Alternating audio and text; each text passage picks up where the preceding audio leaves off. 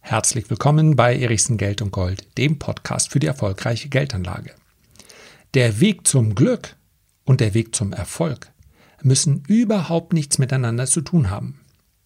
Diese Feststellung ist mir ganz wichtig, denn heute spreche ich über das, was du von Ray Dalio lernen kannst, um erfolgreich zu werden. Diese Regeln wirken auf den einen oder anderen durchaus anstrengend und sie sind auch nicht für jeden etwas. Wenn es aber um Erfolg geht, dann glaube ich, dass man mit diesen fünf relativ einfachen Regeln, deren Umsetzung aber gar nicht so leicht ist, deutlich weiterkommt. Also, hörst dir an.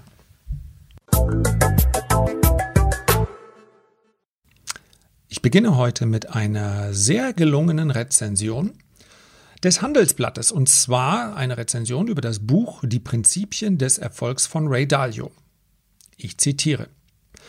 Sie haben sich schon immer für unkonventionelle und mehrdeutige Dinge interessiert, zum Beispiel was Bücher, Kunst oder Filme angeht. Was ist denn das für eine Frage? Na klar. In gesellschaftlichen Situationen ergreifen Sie oft die Initiative. Ja, das trifft auf jeden Fall auf mich zu. So, das waren die letzten beiden von 60 Fragen in diesem Online-Test. Gleich weiß ich endlich, welcher Persönlichkeitstyp ich bin und welche meine Stärken und Schwächen sind. Wie geht es Ihnen? Lieben Sie auch diese kurzen Tests, in denen Sie von Ihrer Empathie bis zu Ihrer Kre Kreativität alles quantifizieren können und anschließend in eine Schublade gesteckt werden? Dann hätten Sie Ihre Freude an dem Buch Die Prinzipien des Erfolgs von Ray Dalio.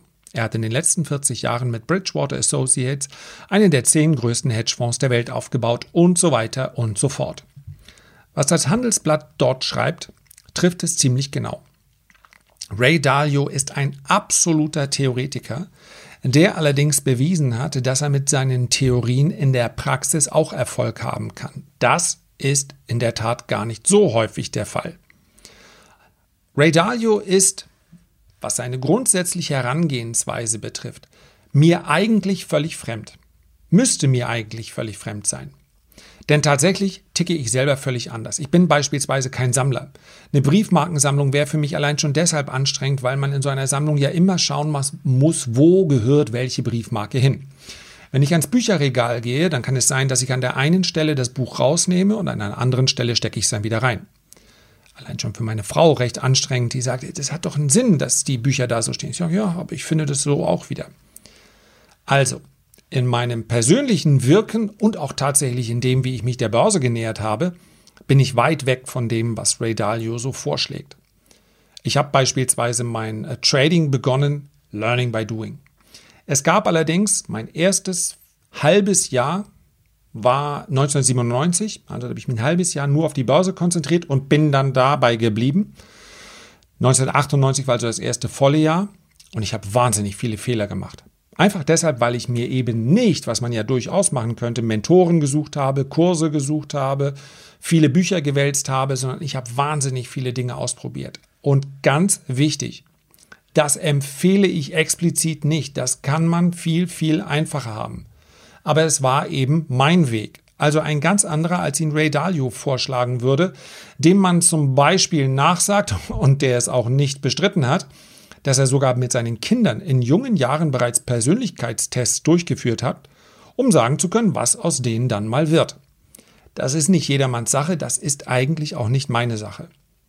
Nichtsdestotrotz gibt es bei dem gesamten Wirken von Ray Dalio doch einige Parallelen und es gibt einige Punkte, die wir insoweit übernehmen können, dass ich sagen würde, wer auf Erfolg aus ist, der braucht Prinzipien, der braucht Regeln, an die er sich hält.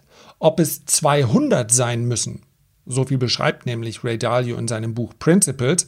Und ich sage es euch, es war nicht ganz einfach. Ich habe es noch im Original gelesen, weil es die deutsche Übersetzung noch nicht gab. Ob es 200 sein müssen, das weiß ich nicht. Dass es aber in der Regel mehr sein sollten, als die meisten Menschen, zumindest mal in der Geldanlage, alles andere maße ich mir nicht an zu beurteilen, sein sollten, das glaube ich wiederum schon. Und deswegen habe ich mal die fünf Basisregeln, die fünf wichtigsten Dinge, das Grundgerüst von Ray Dalio zusammengefasst. Und der erste Punkt lautet, so klar wie es einem erscheint, so häufig wird es in der Praxis missachtet, klare Ziele zu haben. ein klares Ziel zu, definieren. Wo will ich hin? Es gibt sehr häufig das Ziel, ja, ich will mehr, mehr Geld, mehr Rendite. Das ist aber kein Ziel. Das ist eine grobe Vorstellung. Es ist aber absolut unklar, was damit gemeint ist. Für einen ist eine Million sehr viel Geld, für den anderen sind 100.000 für sehr viel Geld und für einige sind, ist noch sehr viel mehr. Überhaupt erst eine Summe, von der Sie sagen würden, das ist jetzt sehr viel. Ein klares Ziel wäre zum Beispiel, ich möchte mit 50 Jahren eine Million Euro freie Liquidität auf dem Konto liegen haben. Ich möchte mit 60 Jahren keine Schulden mehr haben. Ich möchte nicht mehr als 20 Stunden in der Woche arbeiten. Ich möchte, dass mir drei Tage in der Woche zur freien Verfügung stehen. Ich möchte mindestens fünf Stunden Sport in der Woche machen. Ich möchte 18% durchschnittliche Rendite mit meiner Geldanlage erzielen. Das alles sind klare Ziele. Punkt Nummer eins. Zweites Problem. Probleme, die diesem, die dem Erreichen dieser Ziele im Wege stehen, identifizieren und nicht tolerieren.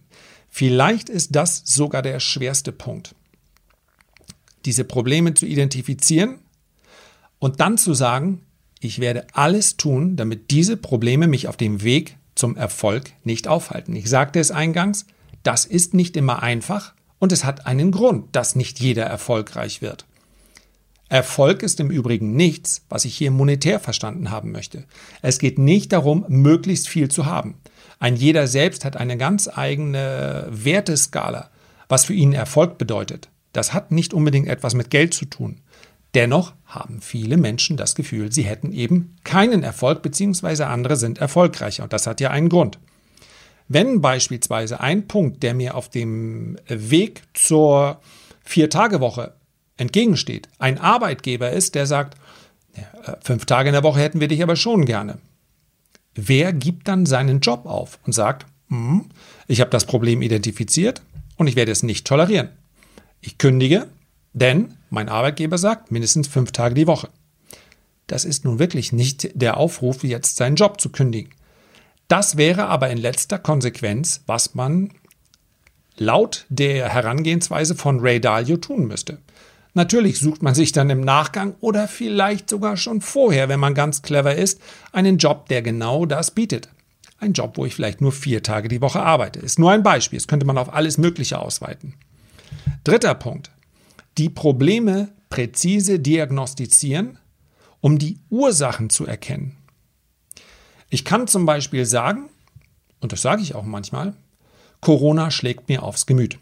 Das ist tatsächlich so. Ja, in den Videos, in den Podcasts, auch sonst nirgendwo versuche ich das natürlich raushängen zu lassen, weil ihr den Anspruch habt, dass ich mich da auf die Sache konzentriere und da nicht rumjammer und sage, oh, heute ist aber Montag und Corona und ich komme nicht raus und nervt alles. Das bringt mich nicht weiter, das bringt euch nicht weiter. Tatsächlich ist aber die Frage, was ist denn hier das Problem? Ist das Problem Corona? Vordergründig schon. Aber habe ich es damit präzise diagnostiziert? Präziser wäre zum Beispiel, wenn ich sagen würde, was mich tatsächlich stört an Corona. Da ich selber nicht an der Pandemie erkrankt bin und da meine Familie gesund ist, kann es in diesem Moment das Virus ja nicht sein. Präzise stört mich also beispielsweise, dass ich mich eingesperrt fühle manchmal, weil ich jemand bin, der gerne unterwegs ist. Präzise stört mich zum Beispiel, dass ich keine oder zumindest deutlich weniger soziale Kontakte habe. Insgesamt die soziale Interaktion äh, fehlt mir. Präzise fehlt mir zum Beispiel, dass ich in der dunklen Jahreszeit ein, zwei Mal in Richtung Licht entschwinden kann. Das wäre eine konkrete Diagnose und präzise diagnostiziert, was mir fehlt. Und damit sind wir zwangsläufig bei Punkt 4, Pläne entwerfen, mit denen sich diese Probleme überwinden lassen. Das könnte zum Beispiel, um bei diesem furchtbaren Thema Corona sein, das könnte zum Beispiel sein, ich könnte mehr Sport machen. Ich könnte, ja, ich kann, ich kann nicht verhindern, dass ich, dass, dass ich ein bisschen eingesperrt bin. Ich kann nicht verhindern, dass die sozialen Kontakte, so wie ich sie mir wünsche, geringer sind. Was muss ich also machen? Die Dinge beeinflussen, die ich beeinflussen kann. Und wenn ich Gewohnheiten aufgebe oder neue Gewohnheiten finde, dann sorgt das automatisch für etwas Leben. Leben im Leben, das sich mehr regt. Das kann ich machen. Will ich das immer? Das ist meine Entscheidung. Ich habe nicht gesagt, dass es einfach ist. Das ist bei Corona sogar noch einfacher zu greifen, als wenn es zum Beispiel um die Geldanlage geht oder um den eigenen Job. Ich kann mehr rausgehen. Das ist etwas, was ich übrigens mache. Viele Spaziergänge und ich treffe dabei eine Menge Menschen. Auch eine Form von sozialer Interaktion. Ist das genau das, was ich mir wünsche? Nein, das ist es nicht. Aber es ist genau das, was ich in diesem Moment beeinflussen kann. Und der fünfte Punkt ist dann schließlich derjenige, wo sich, vermutlich aus Sicht von Ray Dalio, die Spreu vom Weizen trennt, tun, was nötig ist, um mit diesen Plänen zu Ergebnissen zu kommen. Und das ist tatsächlich genauso wie bei dem Punkt Nummer zwei, als ich sagte, das Problem ist da, einfach nicht tolerieren, das ist schwer. Weil wir natürlich alle eine gewisse Vorstellung von Sicherheit haben. Und sehr häufig ist dieser fünfte Punkt mit der Aufgabe von Sicherheit verbunden.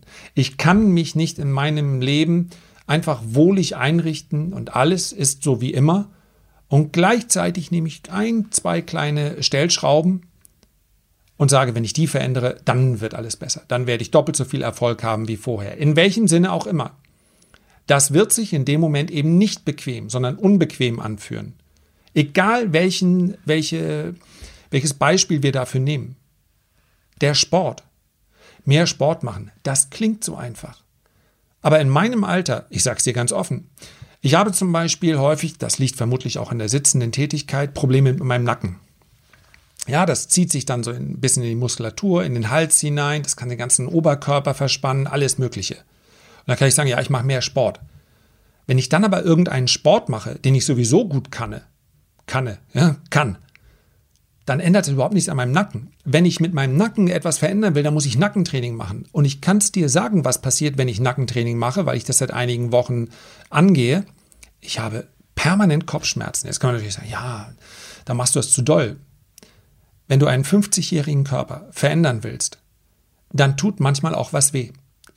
Und jeder Ratgeber, jede App, die das Gegenteil behauptet, ach, du machst das einfach so ein bisschen und das, das merkst du kaum und dann wird es ein paar Monate später alles besser.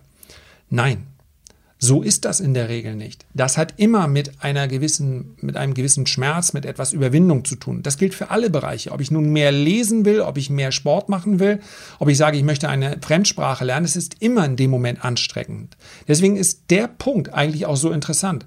Immer wenn ich den Gefühl habe, das Gefühl habe, ach, irgendwie wird es jetzt aber doch ein bisschen lästig, dann bin ich vielleicht genau an dem Punkt, den ich ändern sollte. Und ich sage das aus einer Position heraus. Ich habe schon häufig genug dann gesagt, ach nee, dann lassen wir es. Aber dann verändert sich eben auch nichts. Ich fasse nochmal zusammen. Es lässt sich ziemlich leicht machen. Wir haben Ziele, wir haben die Probleme, wir haben die Diagnose der Pläne, Entschuldigung, der Probleme, dann haben wir Pläne, die wir dann schmieden. Und dann müssen wir ins Handeln kommen. Und der letzte Punkt ist der wichtigste. Ins Handeln kommen. So, ich habe ja gesagt, es geht heute nicht darum, wie ich möglichst äh, glücklich werde. Denn das kann auch durchaus mal sein, sich einfach zurückzulehnen. Und das sollte man sich auch hin und wieder mal gönnen. Es geht um Erfolg. Und wenn einer weiß, wie Erfolg funktioniert und das eigentlich auch sehr detailliert niedergeschrieben hat, dann ist das Ray Dalio. Herzlichen Dank für deine Aufmerksamkeit. Ich freue mich, wenn du auch beim nächsten Mal wieder mit dabei bist und wünsche dir bis dahin eine gute Zeit. Dein Lars.